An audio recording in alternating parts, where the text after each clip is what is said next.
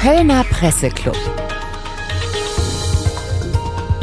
Herzlich willkommen zum neuesten Podcast des Kölner Presseclub. Mein Name ist Peter Pauls und ich sitze hier in einem besonders süßen Ort, dem süßesten Ort Kölns, muss man sagen, dem Schokoladenmuseum. Mir gegenüber sitzt Annette Imhoff, die seit 2016 diese großartige Institution leitet. Allerdings, und das ist gleich die erste Frage, liebe Frau Imhoff, ist der Alltag heute doch nicht mehr so süß. Sie sind ein mittelständischer Betrieb, wenn ich das so sagen darf. Sie haben mindestens 600.000 besuchende Kunden im Jahr und nun ist Corona da. Wie stellt sich Ihr Alltag dar? Ja, erstmal vielen Dank, dass ich heute hier sein darf. Ähm, das ist mein erster Podcast. Ich bin ein bisschen aufgeregt und von daher ähm, ja, wenn wir direkt in diese schwierige Situation einsteigen, das letzte Jahr, wir befinden uns jetzt seit ähm, Februar letzten Jahres ähm, in der Pandemie. Damals hatten wir die ersten Besucherrückgänge zu verzeichnen. Und aktuell sind wir seit dem 1.11. wieder geschlossen. Zum zweiten Mal waren zwischendurch 15 Tage offen, um dann wieder im Lockdown äh, zu landen. Und das ist für uns als Unternehmer, aber natürlich auch für alle Mitarbeiter eine ausgesprochen schwierige Situation, weil man ja auch immer nicht weiß, ähm, wann es wieder aufgeht und wie lange es noch dauern wird. Auch wenn natürlich jetzt aktuell gerade die Zahlen ausgesprochen ermutigend sind. Und wir alle hoffen, dass es Ende Mai oder Anfang Juni dann vielleicht tatsächlich soweit ist, dass wir wieder öffnen dürfen. Sie stehen ja praktisch auf zwei Beinen, will ich mal sagen. Sie sind einerseits Geschäftsfrau und andererseits ist Schokolade ja etwas total Emotionales. Und Sie werden viele Besucher als die Kinder sind haben und äh, die werden strahlen, wenn sie bei Ihnen sind. Denken Sie auch manchmal an Ihre vielen Gäste, die jetzt enttäuscht sind und an diese wunderbare Schokoladenwelt, die im Augenblick stillgelegt ist? Der Brunnen ist trocken, der Schokoladenbrunnen, der berühmte. Ja, der Schokoladenbrunnen ist trocken und das Tropenhaus ist geschlossen ähm, und im Café kann man keinen Kaffee trinken. Ähm, ja, wir denken pausenlos an unsere Gäste, weil das, was uns umtreibt, ist für Schokolade zu begeistern und das natürlich unsere Besucher und wir hätten nicht so viele Besucher, ähm, wenn wir uns nicht immer wieder in ihre Lage versetzen würden, um zu gucken, was möchten unsere Besucher hier im Schokoladenmuseum erleben. Und das hat sich natürlich seit 1993, als wir eröffnet wurden, dramatisch gewandelt. Damals waren wir eines der ersten Themenmuseen überhaupt, eine absolute Besonderheit. Inzwischen gibt es ganz viele von dieser Art und ähm, dann immer wieder zu begeistern. Da hilft uns natürlich auf der einen Seite dieses großartige Thema, das sinnliche Thema Schokolade, ähm, unsere super Lage, die wir hier mitten im Rhein haben aber auch natürlich unsere Anstrengungen, immer wieder up-to-date zu sein und äh, die Besucher ähm, wieder hierher zu bringen. Wie machen Sie das mit dem Up-to-Date-Sein? Nehmen Sie manchmal so ein Bad in der Besuchermenge und stellen Sie sich vor, Sie werden jetzt selber Kind und äh, wie, wie erleben Sie Ihr eigenes Museum? Wie erlebe ich mein eigenes Museum? Also ich glaube, wir können alle das Haus nicht mehr besuchen wie ein Besucher, weil wir dafür einfach viel zu oft schon da waren. Ähm, aber wir besuchen natürlich viele andere Häuser und gucken uns an, wie wir diese erleben. Und ähm, wir arbeiten mit so Konstrukten wie Customer Journey oder auch Personas, wo wir uns in die Situation versetzen. Ich bin ein Großvater, der mit seinen Enkeln kommt. Was braucht der? Ich bin ein Lehrer, der mit seiner Schulklasse kommt. Ich bin ein Tourist, ähm, habe wenig Zeit ähm, und komme mit meiner Freundin oder äh, meinem Freund. Und das hilft uns natürlich ganz stark, uns in diese Personen hineinzuversetzen und dann zu versuchen, ähm, für die ein wunderbares Erlebnis zu gestalten. Die Besucherzahl ist, wenn ich das richtig verstehe, immer gestiegen, konstant gestiegen, bis sie bei ca. 650.000. Nein, 650 ist. stimmt nicht. Wir hatten im Jahr vor der Krise 585.000 Besucher. Ähm, das war mehr als in den Vorjahren, aber natürlich hat es immer Auf und Abs gegeben. Was zum Beispiel einen relativ großen Rückschlag damals bedeutet hatte, war die berühmte Silvesternacht hier in Köln, wo wir im Jahr darauf sieben Prozent weniger Besucher hatten, weil einfach die Touristen an ganz, ganz vielen Stellen sich nicht mehr getraut haben, nach Köln zu kommen. Das gerät dann irgendwann wieder in Vergessenheit ähm, und dann wird das auch wieder besser. Aber von diesen allgemeinen Schwankungen ähm, daran partizipieren wir natürlich ähm, wie jedes andere Haus hier in Köln auch. Wie viele Menschen, haben Sie mal eine Marktforschung gemacht, wie viele Menschen kommen allein wegen der Schokolade zu Ihnen? Weil die Kinder vielleicht sagen, da wollen wir mal hin. Also ich glaube, ins Schokoladenmuseum geht man immer wegen der Schokolade. Ähm, was uns ganz wichtig ist, dass wir halt ähm, ein Haus sind, das jeder besuchen kann. Also wir bieten sowohl dem Akademiker, ähm, der schon ganz viel weiß mit unserer Mittelamerika-Ausstellung, noch Dinge, die er bis jetzt noch nicht erfahren hat. Ähm, aber wir können eben auch ähm, einer Flüchtlingsfamilie, die vielleicht noch äh, nur sehr wenig Deutsch kann, ganz viele Anregungen geben, dass sie mal das Truppenhaus gespürt haben, dass sie einfach eine schöne Zeit hier verbracht haben. Also insofern haben wir so viele unterschiedliche Ebenen, die wir ansprechen können. Ähm, von einfach bis hochintellektuell, ähm, vom Kind, vom kleinen Kind ähm, bis eben äh, zu den Großeltern, dass sich eigentlich alle bei uns wohlfühlen können. Und ich denke, man kann auch zehnmal ins Schokoladenmuseum kommen und jedes Mal erlebt man nochmal wieder was Neues, weil man kann ja immer nur einen ganz kleinen Bruchteil dessen aufnehmen, was wir anbieten. Aber wissen Sie, ob Leute nach Köln kommen, aus Holland zum Beispiel, und sie wollen nur in Ihr Museum? Das ist der Grund, warum Sie hier sind.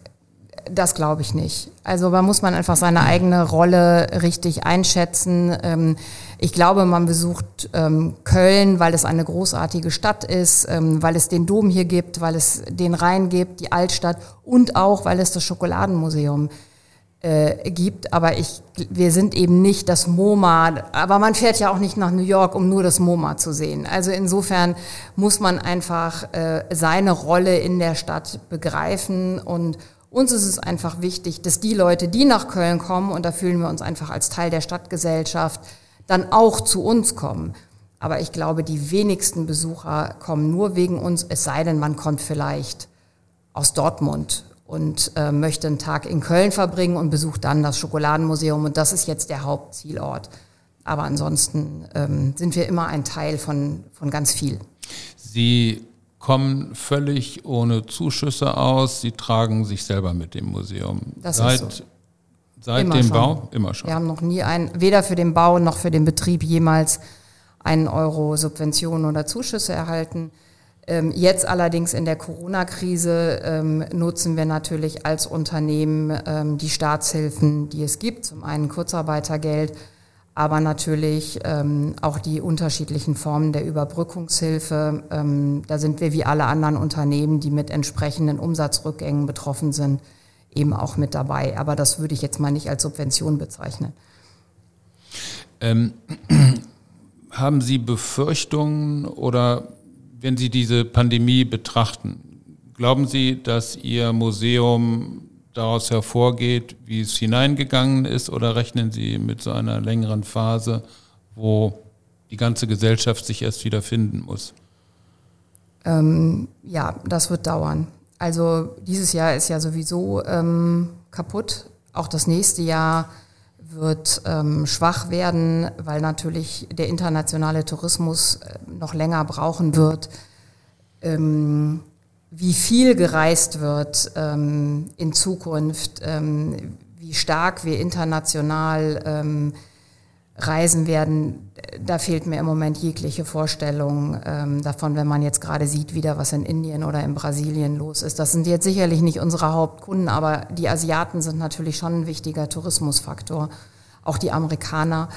Ähm, und wann die wiederkommen werden und sich trauen werden, lange Reisen zu machen, das, äh, das wissen wir nicht. Inwiefern das durch innereuropäische oder innerdeutschen Tourismus überkompensiert wird ähm, oder zum, zum Teil kompensiert wird, werden wir sehen. Ähm, aber ich rechne auf alle Fälle noch ähm, mit zwei, drei Jahren, bevor wir vielleicht darüber nachdenken können, wieder an Zahlen wie 2019 anzuknüpfen.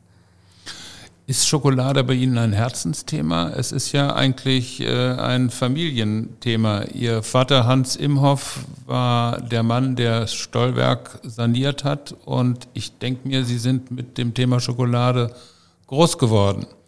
Ähm, es ist ja was anderes als, wir sagen immer im Journalismus, wenn man eine Frau, äh, Schraubenfabrik hat.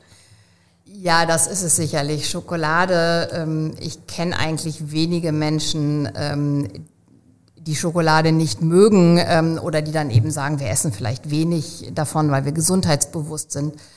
Oder ich mag nur dunkle Schokolade oder nur helle Schokolade. Ähm, die meisten Menschen, für die ist es eine sehr, sehr emotionale Angelegenheit. Und das ist es für mich auf alle Fälle auch. Also mein Vater hat natürlich für dieses Thema gelebt und ich habe es als Kind immer äh, mitbekommen, wie wichtig dieses Thema äh, für ihn ist. Er hat sie auch sehr, sehr gerne selber gegessen. Deswegen gab es bei uns zu Hause nie Schokolade, die musste er dann immer im Büro essen. Sonst hätte er die zu Hause auch noch gegessen. Ähm, ja, also das ist schon ein großes emotionales Thema aufgrund meiner Geschichte. Und wenn Sie jetzt die heutigen Abstands- und Hygieneregelungen betrachten und auch schauen, welche Regeln über Ihrem Museum liegen, finden Sie das angepasst? Kommen Sie damit klar oder sagen Sie, an manchen Stellen ist das auch ein bisschen seelenlos? wenn man heute sagt, Museum auf, morgen Museum zu, übermorgen wieder auf, als wäre es ein Fingerschnips? Das ist ein ausgesprochen schwieriges Thema. Ich wollte nicht in der Exekutive verantwortlich sein, ähm, diese Entscheidungen zu treffen. Ähm, wie so viele glaube ich, dass es am Anfang sehr gut gemacht wurde und dann hinten raus schwierig wurde. Ähm, viele Dinge sind extrem schwierig zu kommunizieren wenn man dann, ähm, also wir, als wir öffnen durften, musste man eine klare Terminvereinbarung haben, man musste seine Kontaktdaten abgeben und dann in der zweiten Woche musste man auch noch testen. Damals war das mit dem Testen deutlich noch nicht so einfach wie heute.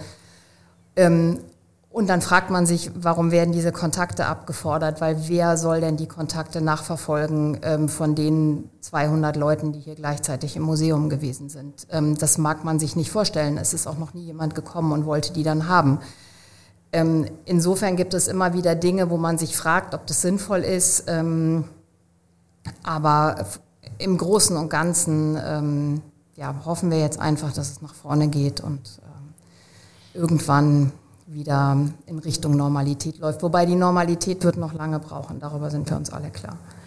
Sie sind ja sozusagen in drei Rollen betroffen. Sie sind einmal die Chefin des Schokomuseums und da müsste Ihnen das Herz bluten. Mir würde es bluten, wenn Natürlich. ich jeden Tag vor diesem trockenen Brunnen stehe. Und ein Schokoladenbrunnen ist, es gibt eigentlich wenig, was schöner ist. Äh, Sie sind Mutter, Sie haben zwei Kinder mhm. und Sie sind auch Annette Imhoff, Sie sind ja auch eine Bürgerin der Stadt und auch da denkt man manchmal, na, ich möchte jetzt nicht Corona kriegen.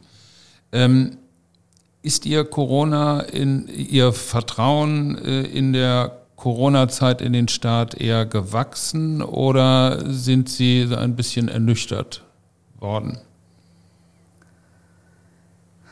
Das ist eine schwere Frage. Ich glaube, wir sind alle massiv betroffen, wir sind alle müde, wir sind alle extrem sensibel ähm, im Verhältnis zu dem, ähm, wie es vor einem Jahr war, ich, wir fühlen uns alle wund, so empfinde ich das jedenfalls.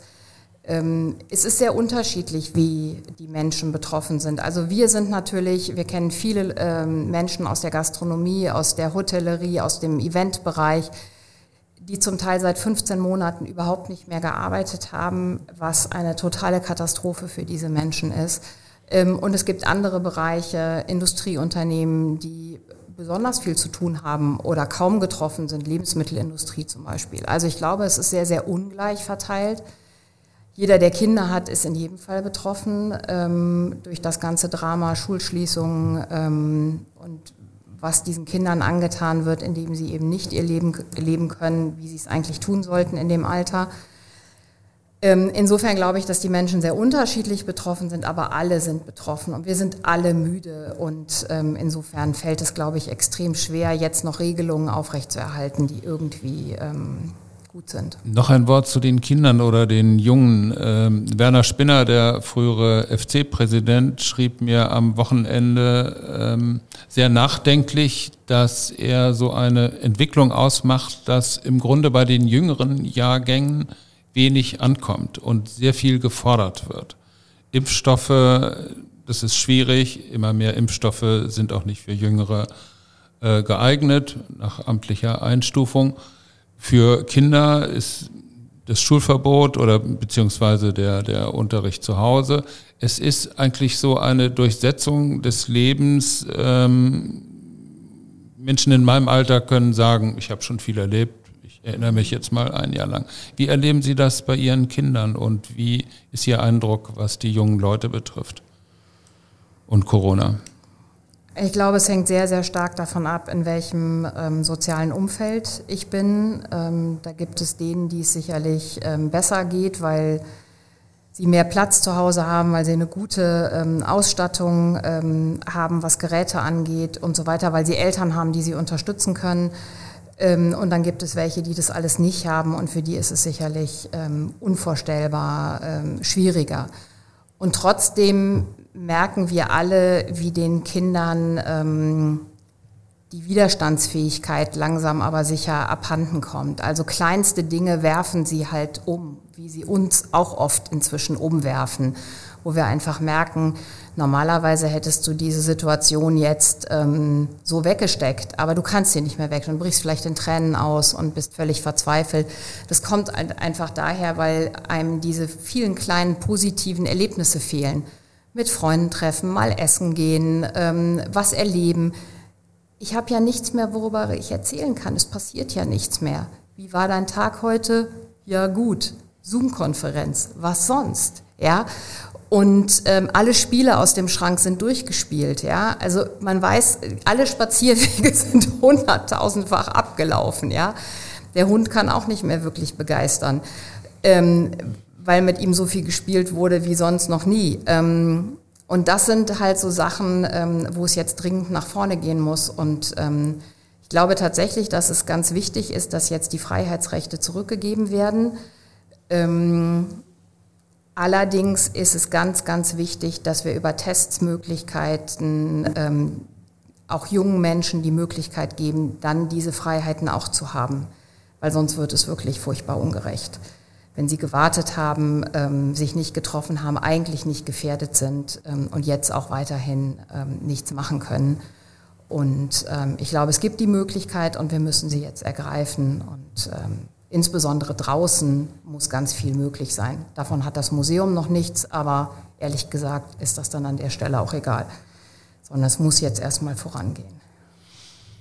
Nochmal ein Wort zum Museum. Mhm. Sie sind kein städtisches Museum, aber sie sind, wir haben ja gerade die äh, Besucherzahl genannt, äh, eines der führenden Häuser und von der Besucherzahl, korrigieren Sie mich sogar. Mit Abstand das erfolgreichste, ja. In Köln. Ähm, gibt es so eine Art Konferenz der Kölner Museen oder so eine Art Plattform, wo man zusammenkommt und miteinander spricht oder sucht die Kon Stadt den Kontakt zu Ihnen? Nein, das tut sie nicht. Ähm, wir haben privat gute Kontakte äh, zu dem einen oder anderen ähm, Museumsdirektor vielleicht oder auch ähm, zu Herrn äh, Dr. Hamann vom Museumsdienst, äh, mit dem wir uns dann austauschen, wie jetzt die städtischen Häuser reagieren auf Ankündigungen. Also es gab ja die Verpflichtung, wieder zu schließen und dann durften, musste alles geschlossen bleiben, aber die Museen durften wieder aufmachen nach zwei Tagen. Ähm, da haben die städtischen Häuser geöffnet und wir haben gesagt, wir bleiben geschlossen. Ähm, das funktioniert nicht. Das Columba hat damals übrigens genau das Gleiche mhm. gemacht, ähm, auch als nicht städtisches Haus gesagt. Ähm, und zehn Tage später waren dann auch die städtischen Häuser wieder zu. Also dieses Auf und Ab. Ähm, die Besucher wissen nicht mehr, was offen und was geschlossen ist. Die Mitarbeiter, denen können sie das nicht vermitteln. Das ist ganz, ganz schwierig. Ähm, und insofern, ja, es gibt informelle Kontakte aber dass es wirklich eine offizielle Plattform gäbe, es gibt ja noch andere private Häuser, wie auch das Sportmuseum äh, beispielsweise oder das Columba. Wir werden dann informiert, aber ähm, nicht wirklich einbezogen. Und ansonsten so die Tourismus, das Amt für Tourismus, Köln Tourismus, halten die Kontakt zu Ihnen? Ja, mit Köln Tourismus haben wir ausgesprochen gute Kontakte, auch mit NRW Tourismus und so weiter. Ähm, da sind wir immer ein attraktiver Partner.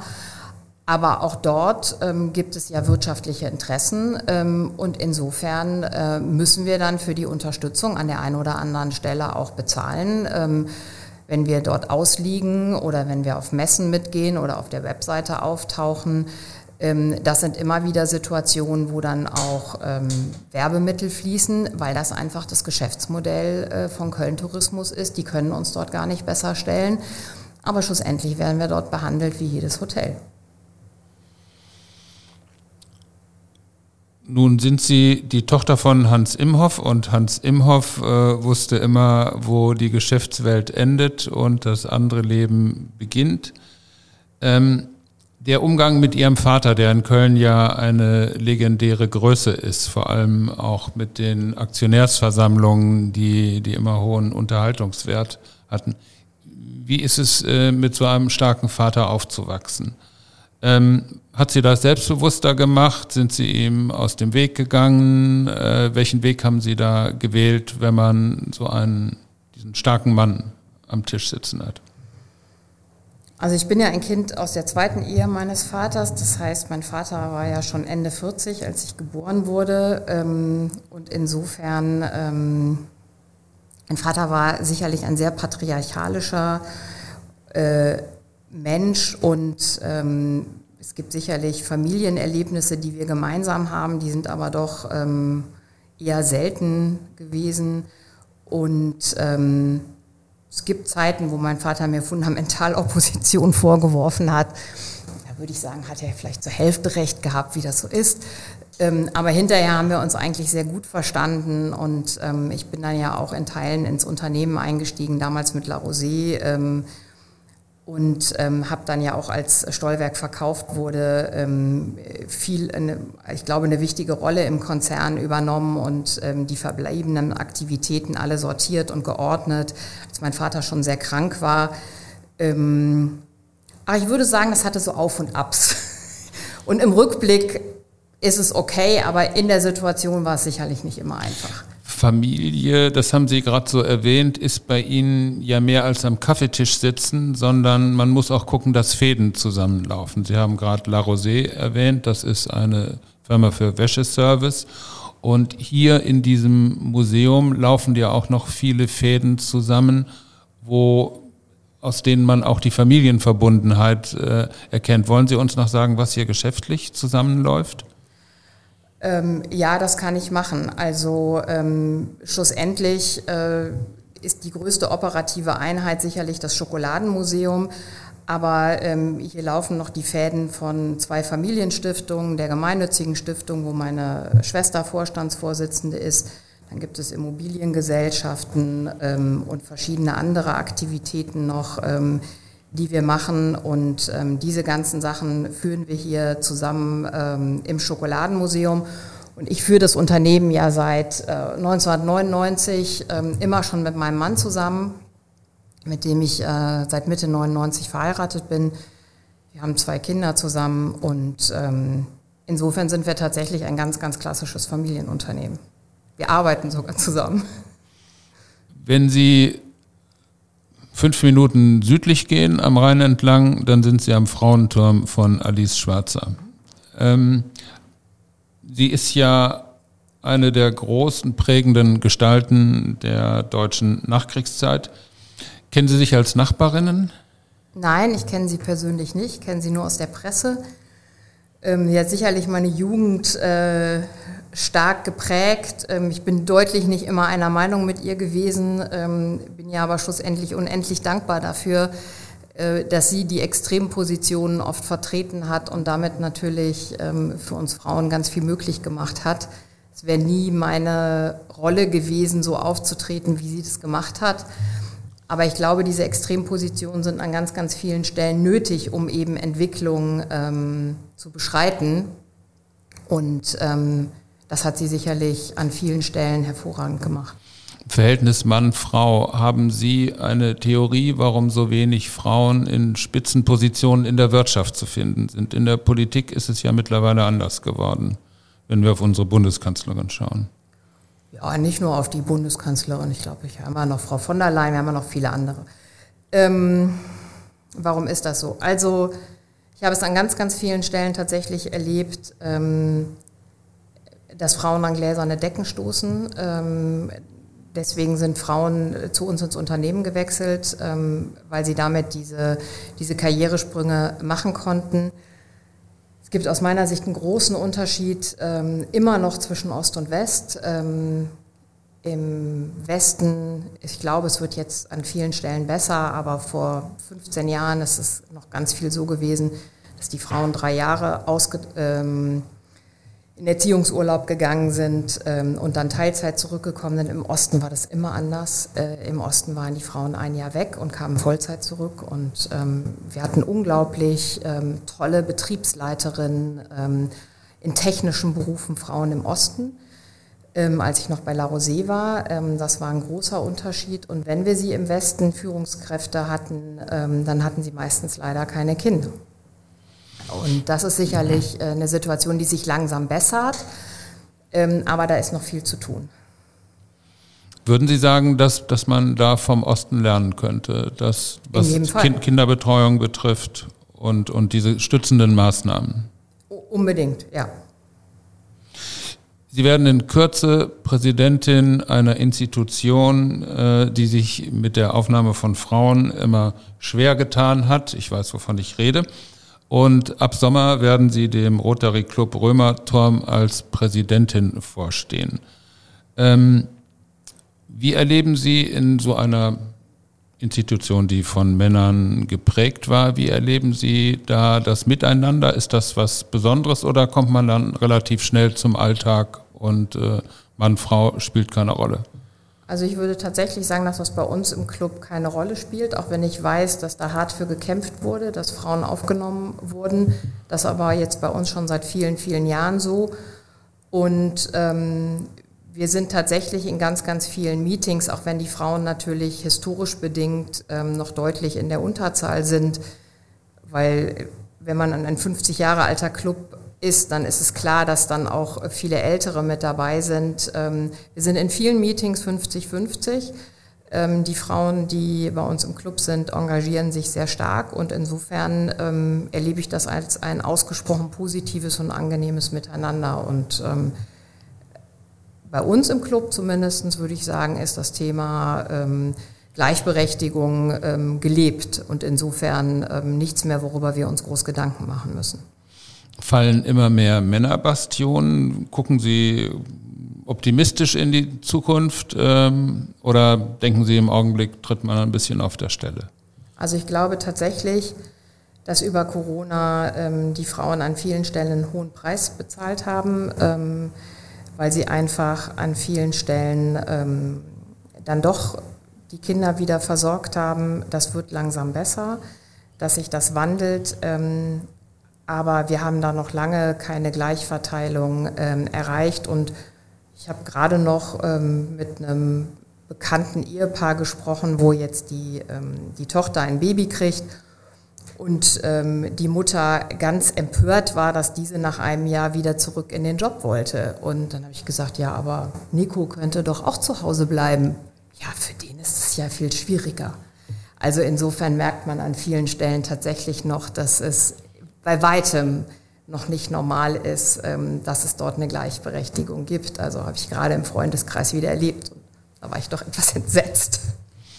Es gibt also noch viel zu tun. Es gibt viel zu tun, immer. Das Gute besser machen, da kann man immer dran arbeiten.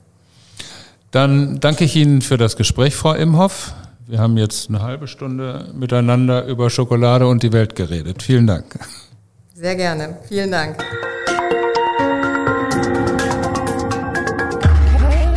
Kölner Presseclub.